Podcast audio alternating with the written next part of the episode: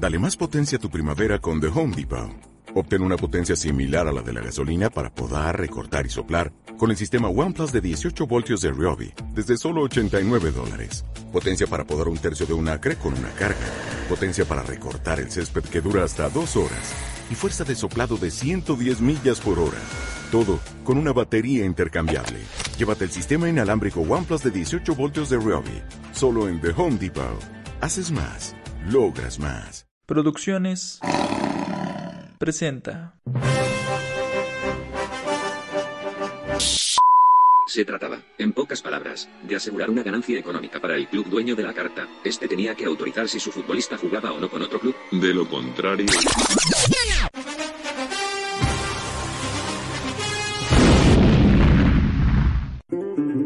Esto es un pacto de caballeros. ¿Qué tal amigos? Sean bienvenidos a un episodio más de su podcast, Pacto de Caballeros. El día de hoy, en esta mesa de análisis, nos acompañan, como siempre, mi amigo Messier. ¿Cómo estás, amigo? Buena tarde. ¿Qué tal, Capi? Buena tarde. Pues contento de estar aquí en un capítulo más y darles a nuestra audiencia un nuevo capítulo. Perfecto, amigo. Así es. También nos acompaña en esta mesa nuestro amigo Rich. ¿Cómo estamos, Rich? ¿Qué tal, Capi? Buen día tengas tú y toda la audiencia que nos escuchan. El Mesías sí se escucha que está muy contento de estar en este capítulo, pero vamos a darle con todo, Mesías. Vamos a, a darle con todo el ánimo y pues gracias por otro capítulo más. Gracias a ti, Rich, por estar aquí una vez más. Nada, te recuerdo que hoy sí traje las tarjetas y no se me olvidaron, ¿eh? Para que por favor mesures tus comentarios hacia la autoridad y hacia tus compañeros. Pues ya que, ya no hay de otra. Así me gusta, Rich.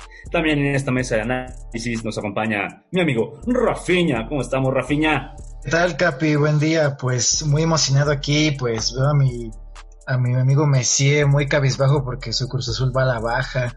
Venga, Messier, todos los nuestros oyentes te mandan un gran saludo para que te animes, amigo. Amigo, ¿algo quieres decir antes de comenzar con el inter interesantísimo tema del día de hoy? Pues en sí nada que decir, pues como dice mi compañero, pues, el Cruz Azul va hacia abajo, pero pues es una racha que todo equipo debe de tener para que para ser más fuerte. Perfecto, amigo Messier. Muchas gracias por tus comentarios. Esperemos que ya el azul mejore y vaya a la alza para que tengamos más alegre. No nos gusta verte así. Y bueno, ¿qué les digo? Cementeras, televisoras, una cablera, casa de apuestas, empresarios de todo tipo cargan con los proyectos de los clubes de la Liga MX. Sus empresas son el principal motor de los equipos en primera división.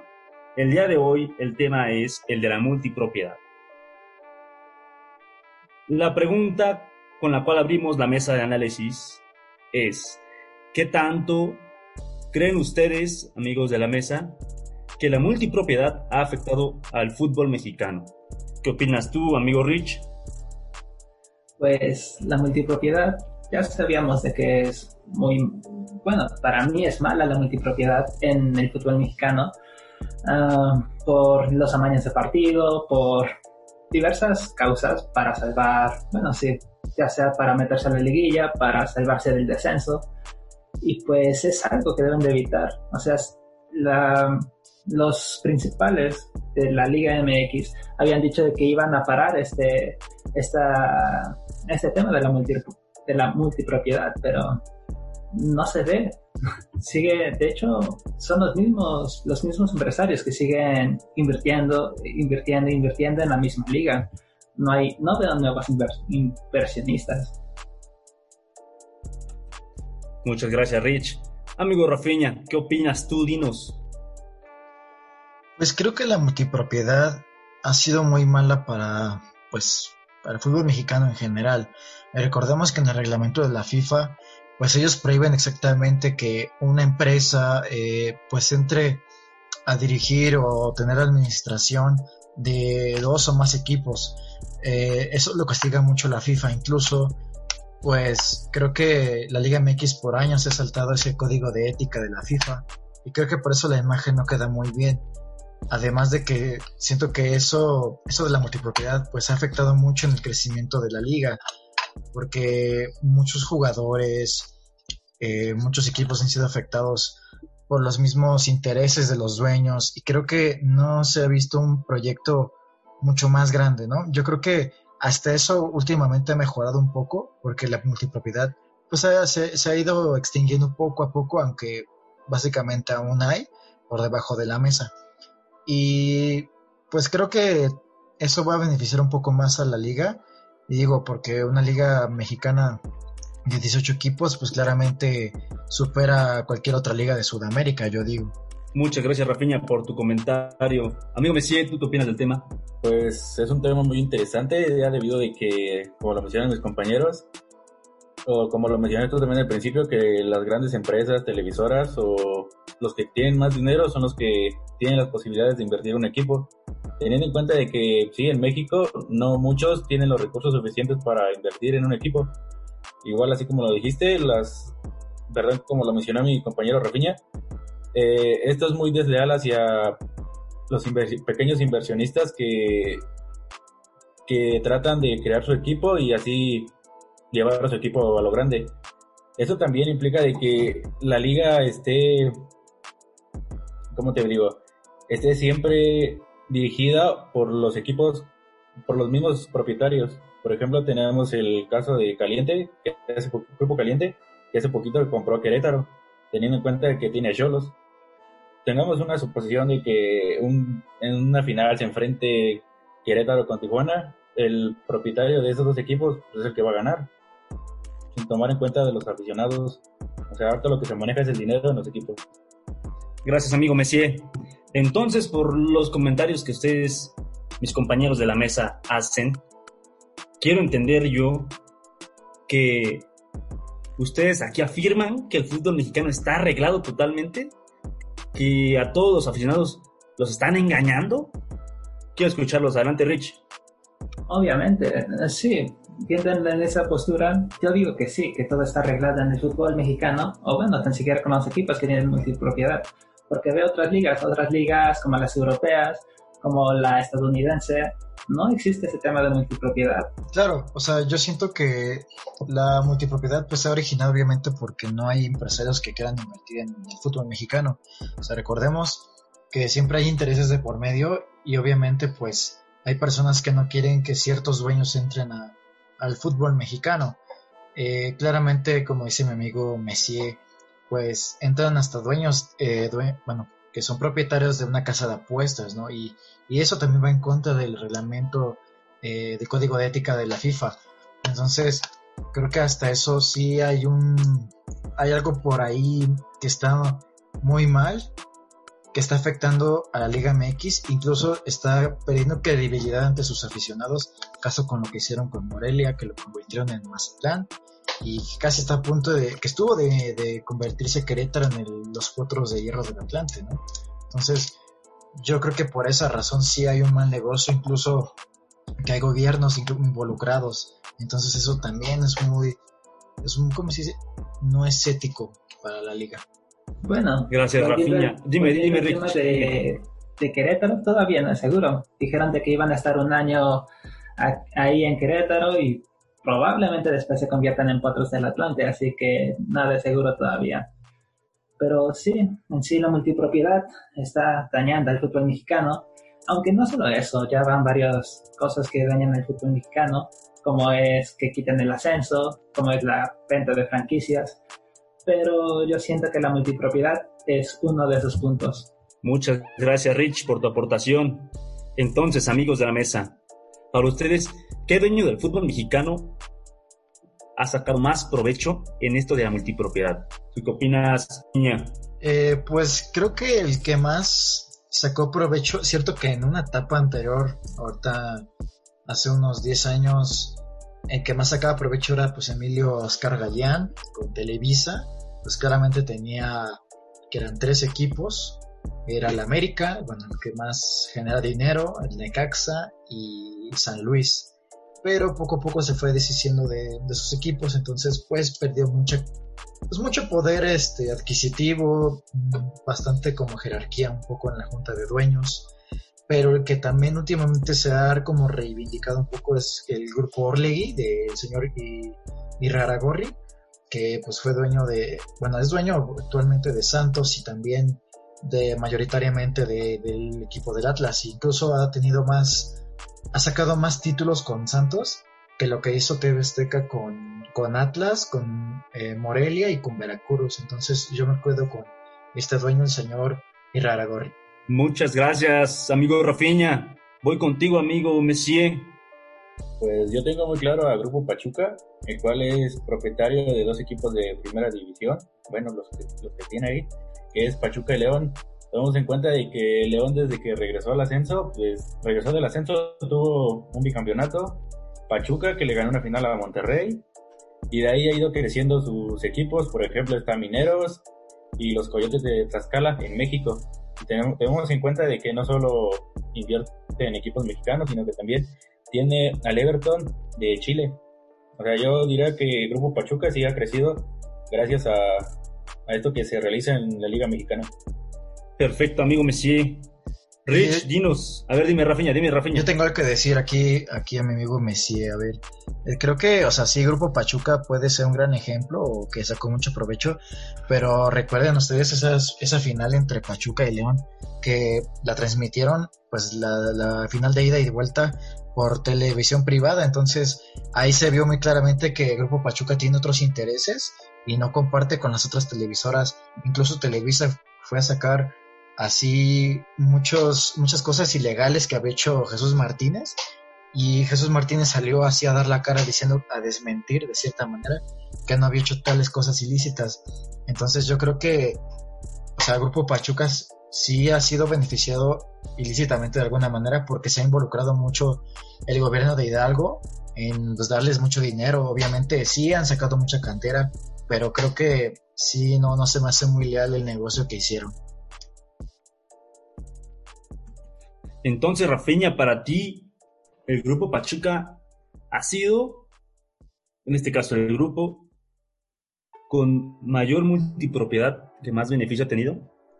Sí, y se ha convertido en un gran eh, imperio en, el, en la Liga MX. O sea, bueno, exporta muchos jugadores. Obviamente le invierten muchísimo eso. Pero creo que sí, la familia Martínez sí se ha beneficiado mucho del, del fútbol mexicano y pues poco a poco se van haciendo más fuertes, o sea, más fuertes que hasta Televisa, yo diría.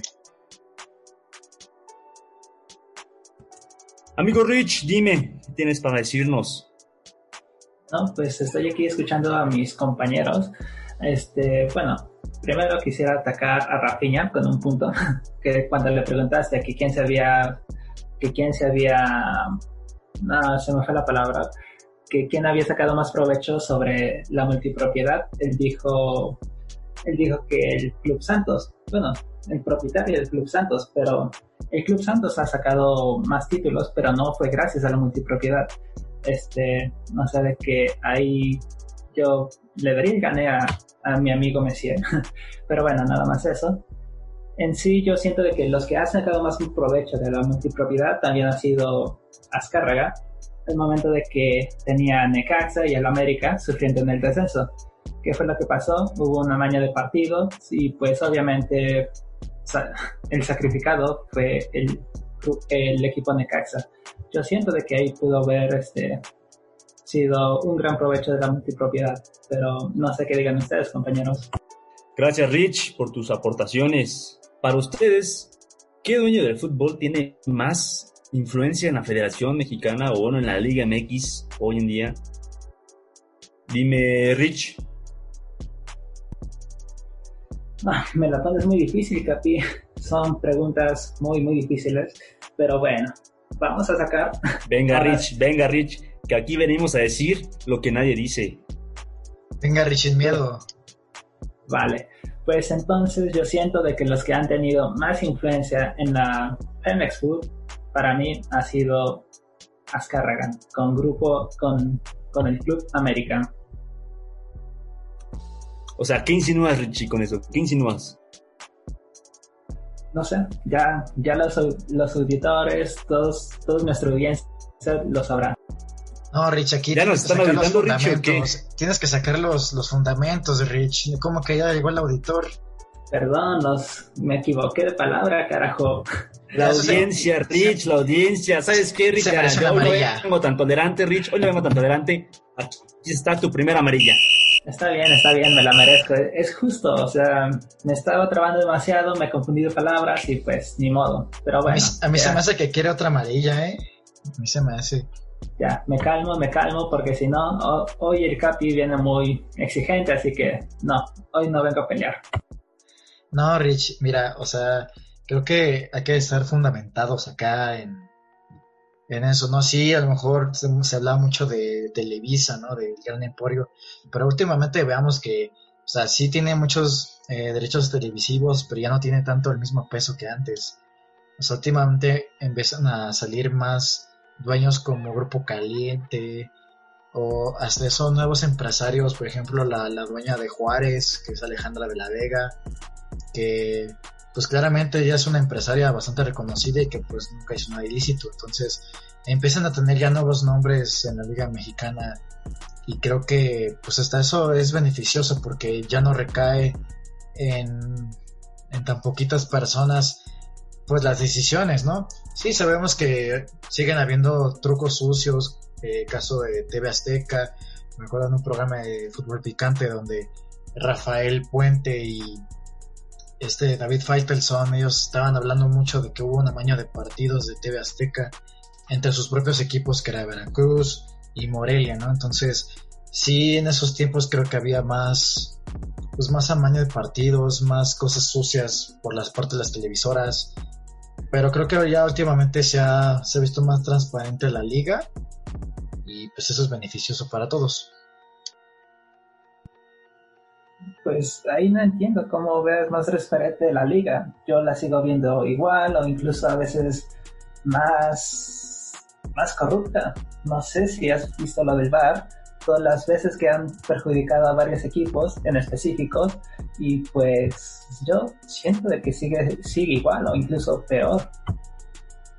Bueno, si hablamos de arbitraje, sí, obviamente creo que sí hay bastante disparidad. Recordemos en ese partido de Querétaro contra Chivas que le marcaron un penal inexistente a las Chivas y Gil Alcalá, el portero, volteó a ver hacia los camarógrafos y dijo, esto te pasa por ser gallos blancos. Entonces ahí se ve bastante el peso que tienen pues otros equipos sobre la cancha, ¿no? Digo, también los árbitros. No sé qué tanto traigan ahí, pero eso depende de la comisión de arbitraje.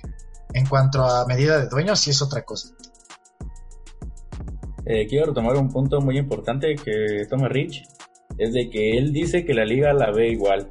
Yo digo que la, o sea, como aficionados que somos, o sea, la liga la vemos normal, un partido entre equipos, pero no vemos lo que hacen los, los directivos, o sea, los dueños del, de los equipos.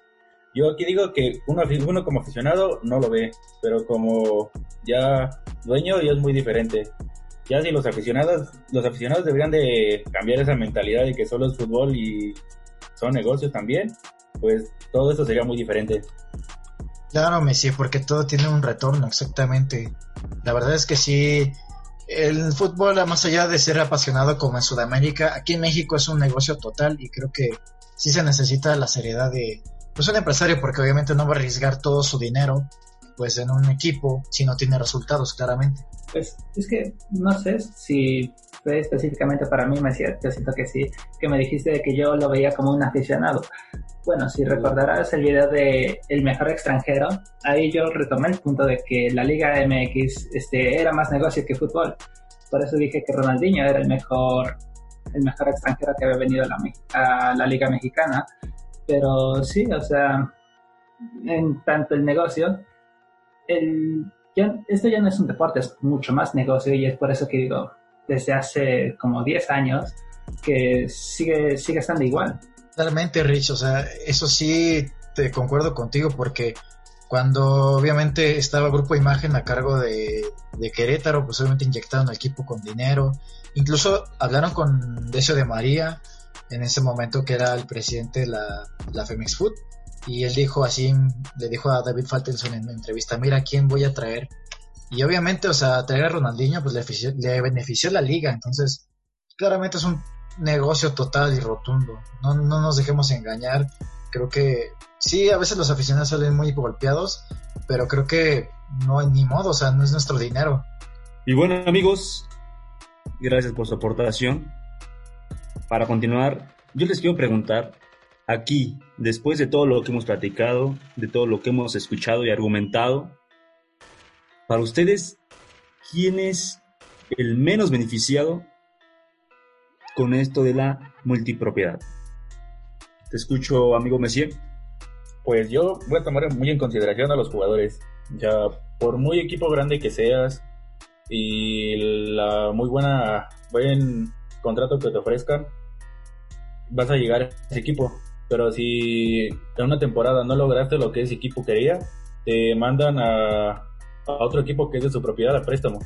Teniendo en cuenta que los equipos que luego son de su propiedad son equipos no grandes o equipos de abajo de media tabla y eso hace de que ese jugador igual no pueda crecer y si no llega a crecer igual lo puede mandar a otro equipo más abajo que sea la liga de ascenso. Gracias amigo Messi. Te escucho Rich. Pues en sí, yo siento que los que más sufren, sí, en sí Messi tiene un gran punto, los jugadores son a veces los que sufren, pero yo lo veo también por la afición. La afición también está sufriendo al ver a esos jugadores, por ejemplo, jugadores de la cantera que, que crecieron ahí en, en su equipo, irse a un equipo de la multipropiedad. O sea, también siento que los aficionados pueden, pueden sufrir en ese, en ese aspecto. Porque imagínate de que tienes un super equipo, tu cantera es, es excelente. Y de repente llega el dueño y dice, ah, no, pues este equipo va bien, nos lo llevamos a otro equipo que, que es nuestro equipo principal. Y este, pues, ahí con las reservas, que, que jueguen con las reservas. Tú como aficionado dices, no, pues, ¿qué nos están trayendo? O sea, ¿qué es, ¿con qué es lo que se va a defender este equipo? ¿Con qué se va a defender? Por ejemplo, un ejemplo ahorita sería, sé que hemos hablado mucho de Querétaro, pero este sería un gran ejemplo, que se llevaron prácticamente a todo el equipo principal de Querétaro Fútbol Club a Tijuana, a Cholos, y que les dejaron un equipo de ascenso. Gracias Rich por tu aportación. Rafiña, te escuchamos. Pues creo que hasta eso sí, algunas aficiones, yo diría que equipos de media tabla para abajo sí quedan muy afectados por esto de la multipropiedad, porque a veces sus equipos desaparecen o al parecer luego los mandan a segunda inesperadamente, ¿no? Pero pues vaya, ¿no? Creo que también es un negocio y obviamente eh, muchos aficionados les gusta pues todo el show que se arman las televisoras, ¿no? Pero sí, los más golpeados para mí sí son los jugadores, por lo mismo que, que decía Rich, de que pues a veces los, los cambian de equipo sin que ellos quieran, y pues realmente a veces quedan arruinadas sus carreras porque pues realmente los usan como como meros activos obviamente no no como personas normales pero sí como activos para un equipo de fútbol. Muchas gracias Rafiña. Así es. Eh, también pienso eso que los más afectados aquí son los jugadores, porque a fin de cuentas creo que ellos no deciden su destino y pues tienen que seguir órdenes y muchas veces esas órdenes van muy influenciadas por eh, los beneficios que tiene cada dueño, de cada dueño de equipo. Y sí, un claro ejemplo ahorita lo puso Rich. Eh, en este torneo, Cholos compró, bueno, el Grupo Caliente compró a Querétaro y prácticamente media plantilla, o bueno, medio equipo inicial el once titular, se fue a Cholos. Y bueno amigos, pues muchas gracias por acompañarnos el día de hoy. Muchas gracias Rich por estar aquí. Gracias a ti Capi por invitarme y pues bueno, este capítulo no logré irme libre, pero ya el siguiente, el siguiente será el bueno. Gracias Rich, gracias amigo Messier por estar aquí. Muchas gracias Capi por esta invitación y estar un capítulo más discutiendo temas interesantes con mis compañeros. Muchas gracias amigo Messier. Muchas gracias, amigo Rafiña, por tus comentarios tan puntuales y siempre bien argumentados. Muchas gracias, Capi, por siempre estar aquí y pues claramente eh, hay que informar a la, a la audiencia de lo que está pasando en el fútbol mexicano. Y recuerden, aquí en Pacto de Caballeros se dice lo que nadie quiere decir. Hasta luego. Muchas gracias amigos por acompañarnos en un episodio más de su podcast, Pacto de Caballeros. No olviden seguirnos en redes sociales, Instagram, Twitter, Facebook. estamos como Pacto de Caballeros. Y recuerden que aquí se dice lo que muchos tienen miedo.